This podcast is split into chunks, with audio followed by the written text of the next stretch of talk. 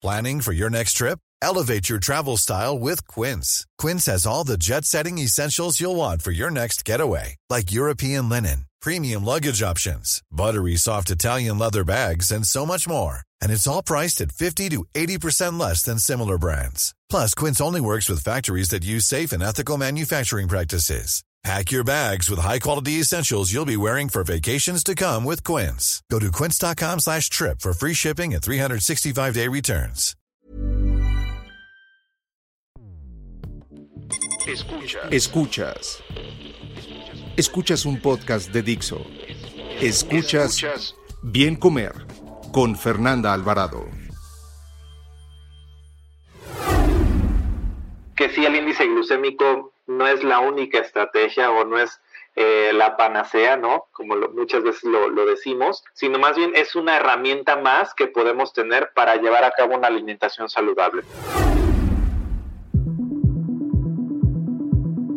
Bienvenidos a un podcast más del bien comer. Yo soy Fernanda Alvarado, maestra de nutrición comunitaria. No todos los carbohidratos trabajan de la misma manera en nuestro cuerpo. Algunos aumentan rápidamente los niveles de glucosa o también llamada azúcar en la sangre, mientras que otros trabajan lentamente evitando picos de glucosa. Para determinar si un alimento eleva rápida o lentamente el azúcar, se utiliza un valor conocido como índice glucémico. El principio de este valor se desarrolló por primera vez como una estrategia para orientar la elección de alimentos para las personas que viven con diabetes. Sin embargo, la relevancia de este concepto también está relacionada con el manejo de enfermedades crónicas, con el mantenimiento del peso y otras condiciones relacionadas con la nutrición. Para entender a detalle este concepto y su importancia, me acompaña Héctor Infanzón nutriólogo educador en diabetes, adscrito al Centro de Atención Integral del Paciente con Diabetes del Instituto Nacional de Ciencias Médicas y Nutrición, Salvador Subirán. Actualmente cursa la maestría en Educación en Ciencias de la Salud.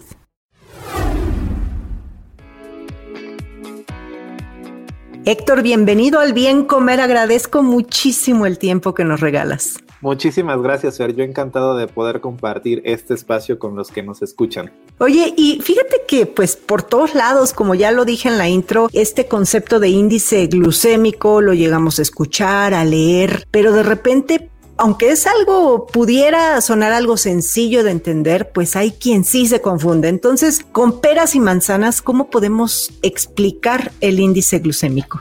Creo que el índice glucémico, justamente con, con peras y manzanitas, pudiéramos eh, un tanto eh, hacer esta analogía, suponiendo que nosotros tenemos una liebre y una tortuga, tal cual si nos acordamos como de esta fábula, ¿quién va a estar más rápido? ¿No? Eventualmente puede ser que la liebre y que la tortuga vaya un poquito más lento.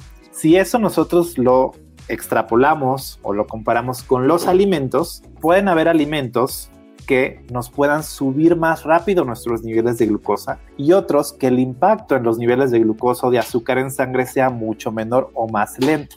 ¿De acuerdo? A eso se refiere el índice glucémico. ¿Qué tanto el, el alimento me va a elevar mis niveles de glucosa? Poquito, ¿no? Como si fuera el de la tortuga, lento, o mucho como si fuera el de la liebre, ¿no? Que casi casi me lo estoy comiendo y mis niveles de glucosa se elevan. Ok. Vimos con el índice glucémico y estoy completamente de acuerdo contigo, ¿no? Sí se ha popularizado mucho eh, y desde la parte de la ciencia, ¿no? O de la evidencia, eh, revisando lo nuevo, o sea, sí se ha encontrado que en un periodo de 12 años han habido de 2.500 a 7.500 publicaciones al respecto del índice glucémico, ¿no? Entonces cobra relevancia desde luego. Y dirán la gente que nos escucha, bueno, ¿y a mí qué me importa si un alimento me sube rápido la glucosa o no? A mí me gusta, yo como, me sacio y ya está, o eso me gusta o eso no me gusta. Pero justamente porque sí es importante que tanto eleva los niveles de glucosa en sangre un alimento eventualmente también eso es muy importante que lo conceptualicemos. Este, este tema y este concepto cobra mucha relevancia para las personas que viven con algún tipo de diabetes, ¿de acuerdo? Diabetes tipo 1, tipo 2, diabetes gestacional. ¿Por qué? Porque justamente se ha visto que estas fluctuaciones, ¿no? De los niveles de glucosa, de azúcar en sangre, y aquí también si nos imaginamos como una montañita rusa es qué tanto me mantengo arriba y qué tanto abajo, ¿de acuerdo? ¿Qué tanto me sube? Se ha desarrollado, o sea, perdón, se ha eh, relacionado con eh, el desenlace de algunas complicaciones. Entonces, por eso es que sí toma relevancia qué tanto me va a subir el alimento cuando yo lo pruebe mis niveles de glucosa. Recuerden que ahí sí se trata de, de manejar lo más posible todo lo que corresponde a diabetes y específicamente los niveles que nosotros tengamos en sangre, ¿no? Y los beneficios de estas dietas de bajo índice glucémico, ¿cuáles serían? Justamente ahí eh, de hecho, si revisáramos nosotros como todas las estrategias que están relacionadas al manejo nutricio o al manejo de alimentación de la persona con diabetes, las dietas con bajo índice glucémico, así se conceptualizan, pueden justamente favorecer mejores niveles de glucosa en sangre, también puede haber una pérdida de peso saludable y también por ahí el manejo de los triglicéridos. Y lo que nos dice la evidencia es en lo que todavía no está muy claro es qué tanto beneficio cardiovascular pueda tener, porque para eso tal vez tenemos otras estrategias dietéticas, ¿no? Pero esos serían los beneficios de una dieta de bajo índice glucémico. Y también quizá, bueno, no sé qué opinas, pero en control de apetito, ¿no? Porque si quieres ahorita hablamos de valores de índice glucémico, pero pues los alimentos, digamos que las liebres en esta analogía, pues no nos brindan tanta saciedad como las tortugas, ¿no? Así es. Y eso es porque tienen una característica muy especial eh, y que justamente se trata de la cantidad de fibra que puedan tener estos alimentos, ¿no? Entonces, por eso y porque no, em, no se absorben tan rápido, es decir, no son liebres, nos dan un efecto de saciedad. Es decir, el azúcar o la glucosa de ese alimento, insisto, se absorbe lento y me da chance de llegar al otro tiempo de comida y no me da tanto apetito, ¿no? Piensen, por ejemplo, en un alimento como muy tradicional aquí en la Ciudad de México, ¿no? Que es el atole que sabemos, por ejemplo, que tiene mucha cantidad de azúcar algunos, entonces si yo me lo tomo, eso se absorbe rápido y ese tal vez lo podríamos considerar como un alimento que tiene alto índice glucémico, se absorbe rápido y entonces a las dos horas o menos ya tenemos hambre por ponerles un ejemplo. Y en cuestión de, porque de repente por ahí algunas lecturas hablan del colesterol, ¿no? Como ahorita comentabas, sí tiene una repercusión con los triglicéridos eh, y de ahí hablabas de la salud cardiovascular, supongo, pero eh, con el colesterol eh, las revisiones no están tan, tan este, explícitas, ¿verdad?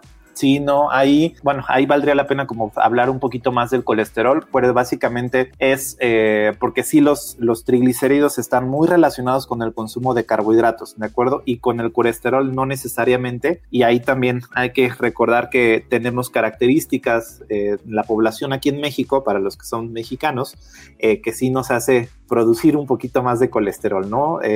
Por el simple hecho de tener un hígado y ese hígado nos ayuda a la producción de colesterol, ¿no? Yo creo que aquí lo relacionan mucho o la relación pudiera estar con el tipo de alimentos que incluyes en una dieta de bajo índice glucémico. Entonces, con una dieta de, muchas tortugas, pues son alimentos que favorecen los niveles de colesterol por este factor tan importante que mencionaste que es la fibra, ¿no? Supongo que por ahí es como puede ir, pero no necesariamente una dieta de bajo índice glucémico va a disminuir el colesterol en sangre.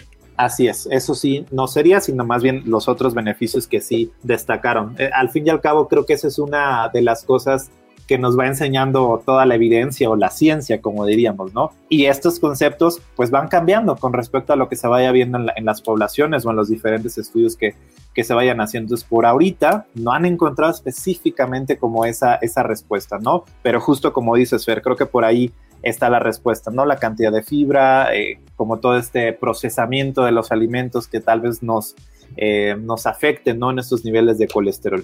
Ahora, hay una nueva revisión sistemática sobre tablas de índice glucémico que, que, todos los profesionales de la salud, yo he de confesar que me daba de topes cada que quería ver el índice glucémico de un alimento, porque una tabla me decía una cosa, otra me decía otra. Entonces, la verdad es que si era como, como que no estaban estandarizadas, era un relajo. Entonces, bueno, justamente hablan acá de, de, valores de índice glucémico, pero también de carga eh, glucémica. Entonces, primero así para no eh, este, distraernos con qué es carga glucémica, primero platícame de los valores del índice glucémico. Bueno, justamente estoy completamente de acuerdo contigo, Fer. Esas tablas nos daban dolor de cabeza a algunos, ¿no? Porque los datos que teníamos en México eran, híjole, muy limitados y las otras tablas que teníamos algunas eran las de referencia de España o justamente de otros lugares del mundo que, que justamente al comparar con la gastronomía y con toda la riqueza alimentaria que teníamos aquí en México, pues se quedaban muy cortas, ¿de acuerdo? Incluso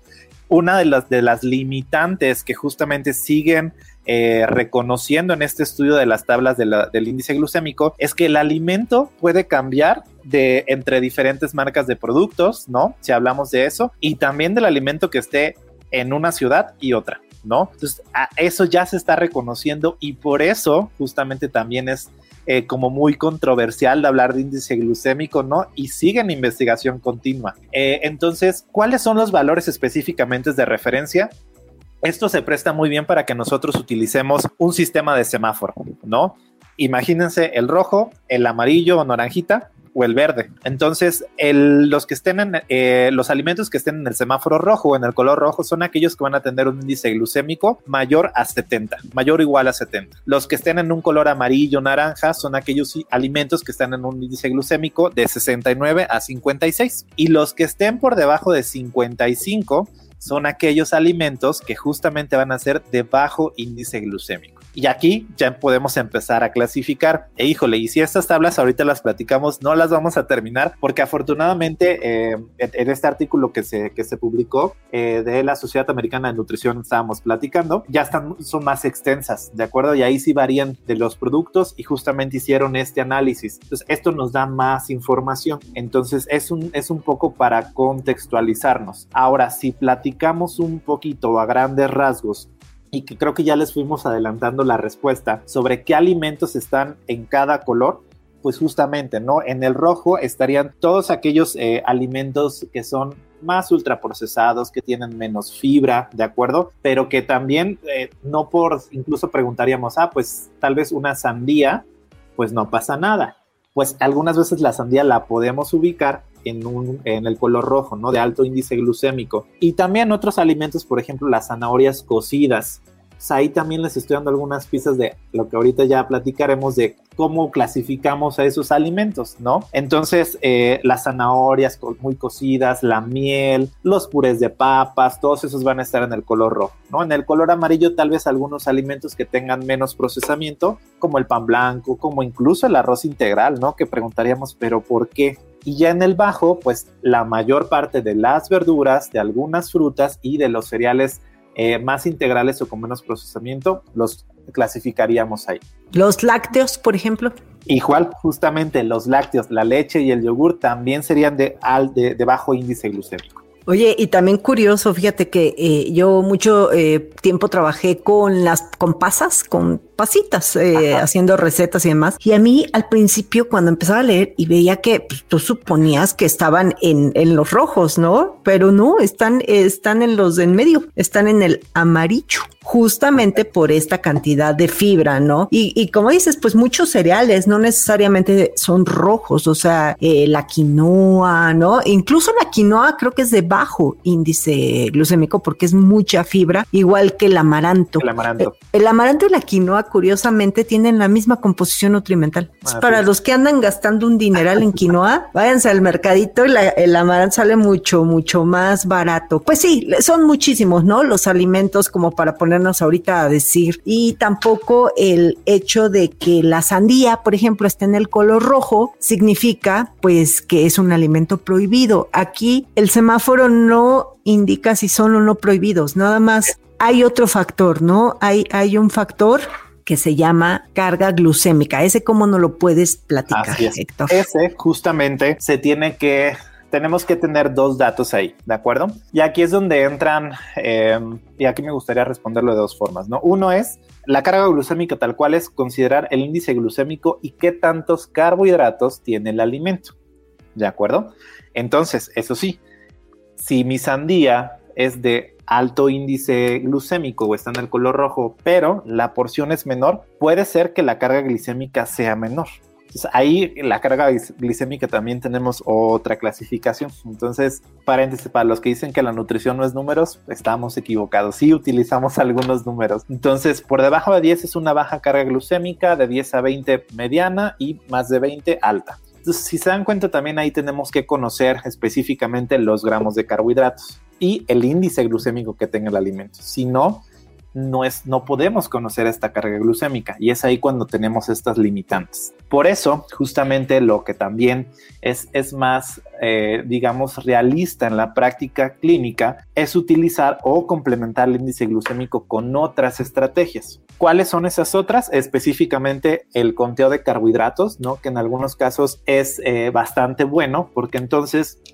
dependiendo de la cantidad de hidratos de carbono o de carbohidratos que estás consumiendo, pues va a ser eh, cierta composición que vas a tener. También el cómo combines el alimento tal vez de alto índice glucémico si lo combinas con algunos de bajo o de moderado, qué tanta respuesta va a tener eso en los niveles de azúcar o de glucosa en sangre. Y por supuesto también una herramienta que me fascina hablando de acompaño a personas con diabetes es el método del plato saludable, que es diferente a otra guía alimentaria que tenemos aquí en México, pero justamente retoma estos, estos principios que yo les dije u otras cosas que les mencionaba que son más prácticas de, utilizar. Sí, porque si yo soy una persona de afuera y, y estoy escuchando todo esto, quizá voy a decir, ok, ya te entendí la liebre, la tortuga, el semáforo, pero ya eso de la carga glucémica ya me pones a pensar mucho y además yo coincido con la gente afuera, Héctor, la gente pues no tiene por qué estar con, a ver, a excepción que vivas con una condición donde sí tengas que estar contando tus hidratos de carbono, pero la gente a pie, o sea, la gente que no tiene ninguna condición que reporte algún que esté con alguna condición como diabetes o en fin, pues no tiene por qué estar contando cuántos hidratos de carbono tiene un pan o tal. Yo, yo creo que hay, hay métodos más efectivos para llevar el control en nuestra alimentación que estar preocupándonos por las calorías y por cuánta azúcar y por cuántos carbohidratos. Creo que el exceso de información que hoy tenemos, pues ya sabemos qué tenemos que comer mucho y qué tenemos que comer poco, ¿no?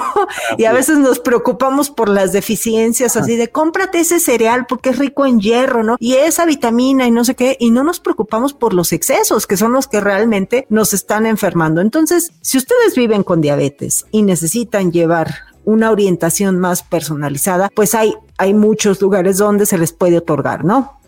Si quieres, al final hablamos un poquito de eso, pero si no, pues no se complique en la vida. Y ahora también hay un, hay un factor, Héctor, que no aplica igual para todos. O sea, la sandría y, su carga glucémica y demás, pero quizá yo tengo gente cercana que, que la fruta hay a quien le altera mucho la glucosa y a, a quien no. Entonces también hay métodos, ¿no? Para saber cómo se está comportando, ya hablando en personas que viven con diabetes, cómo se están comportando ciertos alimentos durante el día y eso se llama el monitoreo, ¿no?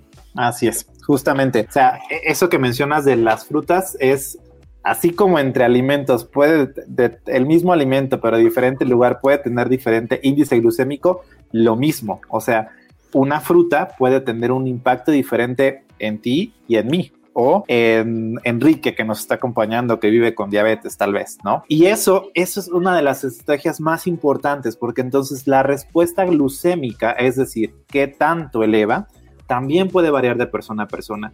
Y la mejor herramienta, la que tenemos disponible al alcance ahorita, es el automonitoreo. Es decir, ver de forma objetiva cómo se encuentran mis niveles de glucosa después de comer un sándwich, un yogur con nueces, ¿no? Un pedazo de, de, melón con un queso cottage o tal vez eh, yogur con granola con miel. Entonces también para eso tenemos eh, diferentes métodos, pero creo que uno de los más valiosos y ojalá que, se tome en cuenta más adelante como para hacer estas investigaciones, que creo que ya se está haciendo en algunos lados, es el monitoreo incluso continuo de glucosa, ¿no? Que es literal 24 horas al día, conoces tus niveles de glucosa y ahí justamente puedes ver qué tanto impacto tiene X, Y y Z alimento. Entonces, creo que esta también es una estrategia que podremos considerar eh, y poder también empezar a utilizar. Sí, porque no nada más es el alimento como tal, muchas veces nuestro estado de ánimo, el estilo de vida, o sea, si no dormí bien, pues me va a subir más rápido la glucosa, que si dormí bien, que si me peleé con el marido, que ya me dejó el novio. Entonces, bueno, hay muchas cosas que pueden alterar justamente eh, nuestros niveles de glucosa. Y también dentro de todo esto, para no que no se lo queremos hacer más complicado, pero bueno, hay una cuestión más, ¿no? Y que es los efectos de la cocción, ¿no? Y la maduración de los vegetales. Justamente, o sea, y todavía lo voy a hacer más complicado, pero es no. la, madurez, el tiempo que se almacena un alimento el procesamiento que se le da a este alimento y específicamente qué tipo de método de cocción y por supuesto la variedad que, haya de alimentos, ¿no? ¿Cuántas variedades de manzanas tenemos? La zanahoria, ¿de cuántas formas las podemos cocinar? El brócoli también, cuántas verduras, cuántas frutas no tenemos aquí en México donde tenemos una gran riqueza eh, alimentaria, ¿de acuerdo? Y el procesamiento, tú puedes cocinar de una forma el arroz fer, pero yo de otra y tal vez las abuelitas que han cocinado por mucho tiempo el arroz de otra y también ahí varía eh, distinto. Entonces, eh, justo, justo hablando como de, del arroz y dándoles un ejemplo, eh, hace algunos años estaba en un campamento de niños y adolescentes que viven con diabetes tipo 1 y ahí un día, híjole, se nos coció de más el arroz. Y ahí tuvimos que tomar la decisión de si utilizar otra cosa, porque justo el arroz cuando se sobrecose sí va a tener un impacto mayor en los niveles de glucosa. Entonces, esas son, esas son partes de las cosas que también afectan este índice glucémico de los alimentos. Y por eso la sandía que estábamos comentándola, si la sandía está muy madura, va a tener un mayor índice glucémico, ¿ok? Las frutas en general.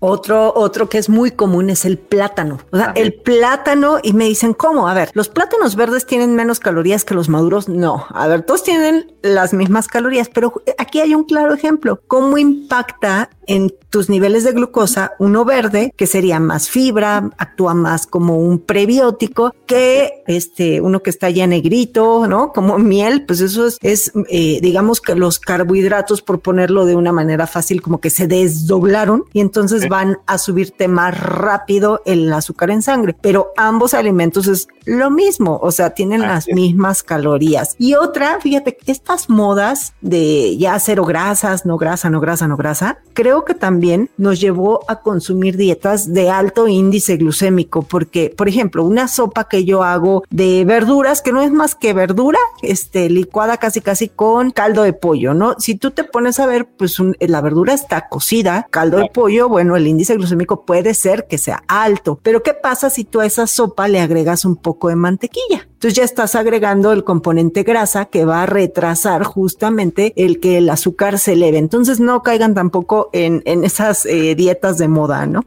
Sí, exactamente. Y creo que es parte de la educación alimentaria que debemos de nosotros tener, ¿no? Sí tener como este abanico de estrategias, ¿no? Y tal vez esto me funciona a mí, pero esto otro no me encantó y entonces me voy más hacia utilizar un plato saludable o hacia hacer como esta distribución equilibrada de, mis porciones de alimentos, que insisto, ahí es donde entra como lo individualizable que tenemos que tener si estamos teniendo algún objetivo en, particular, ¿no? Hablando de todas estas estrategias. Un dato, un dato. Cuanto más tiempo cocine alimentos como pasta o arroz, mayor será la digestibilidad de su contenido de almidón y por lo tanto, mayor será su índice glucémico. Perfecto, Héctor, gran tema. ¿Con qué te gustaría que se quede la audiencia? Yo creo que los invitaría a que sí quitaran todos estos mitos alrededor de la, de la alimentación, ¿no? Que sí el índice glucémico no es la única estrategia o no es eh, la panacea, ¿no? Como muchas veces lo, decimos, sino más bien es una herramienta más que podemos tener para llevar a cabo una alimentación saludable. Y específicamente cuando estamos eh, viviendo con diabetes o vivimos con sobrepeso o obesidad o alguna otra condición crónica que muchas veces buscamos esto, ¿no? Estrategias que nos ayuden a, lograr nuestros objetivos. Y esto muchas veces, eh, o la gran mayoría de las veces, yo les sugiero que tienen que ir acompañados de un nutriólogo, pero que sea educador en diabetes, que justamente domine estos temas y que justo no solo les brinde, eh, digamos, el conocimiento, sino también la educación, ¿no? Es decir, cómo puedo yo cambiar todas esas conductas que tenemos, ¿no? Todas esas elecciones que hacemos, pero de una forma saludable, ¿no? Que al fin y al cabo tengamos un beneficio a la salud. Así es. Y sin sufrir, por favor. Héctor es un buenísimo nutriólogo, educador en diabetes. ¿Y dónde te pueden encontrar si te quieren consultar, si tienen dudas, si quieren la liga de las tablas de índice glucémico actualizadas? Sí, por supuesto. Eh, me pueden escribir a ng.hectorinfanzon.gmail.com y en redes sociales me pueden encontrar como nutriólogo Héctor Infanzón o Héctor Infanzón con Z. Y con mucho gusto platicamos, nos leemos y les puedo compartir el material que yo tenga a la mano mano, eso no es un inconveniente. Y pues muchísimas gracias, Fer. Yo encantado de, de poder compartir aquí en este espacio. No, muchísimas gracias a ti, Héctor. Y ya saben que cualquier duda, queja o comentario me encuentran en Instagram o en YouTube como Bien Comer. Adiós, muchas gracias. Hasta luego.